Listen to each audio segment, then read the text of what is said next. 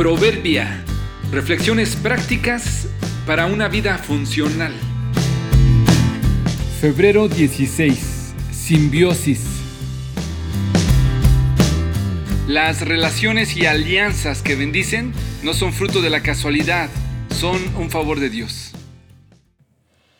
¿Cómo te explicas que un musgo crezca y se desarrolle en el pedazo de un tronco que nada tienen en común? Que una tortuga visite de vez en cuando un arrecife para que los peces le limpien el caparazón. Que un toro se detenga bajo la sombra de un árbol para que los pájaros le quiten las garrapatas. A esta interrelación extraña se le llama simbiosis. En pocas palabras, es la asociación íntima de organismos de especies diferentes para beneficiarse mutuamente en su desarrollo vital. Es la colaboración libre, digamos inconsciente, sin contratos, donde una especie ayuda a la otra. No es la asociación normal donde los de la misma especie trabajan juntos. Esta se trata de una conexión entre extraños que de no ser por esa colaboración no podrías concebir que se mantengan juntos.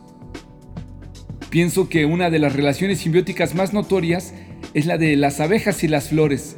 Mientras extraen la miel que les da sustento a la colmena, llevan el polen de un lado al otro sin proponérselo. Una depende de la otra. La otra no sobreviviría sin la una.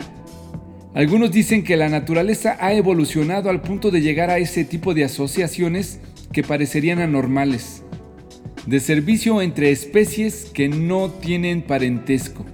Yo sostengo que somos creación de un Dios sabio que lo ha diseñado así. Los creó incompletos para encontrarse, servirse y complementarse mutuamente.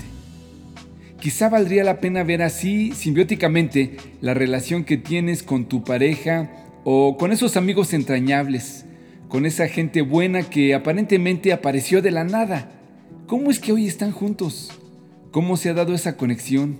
¿En qué momento se cruzaron sus caminos? Nadie podría pensar que, siendo tan diferentes, estén hechos, digámoslo así, uno para el otro. Si observas bien, estamos rodeados de alianzas simbióticas.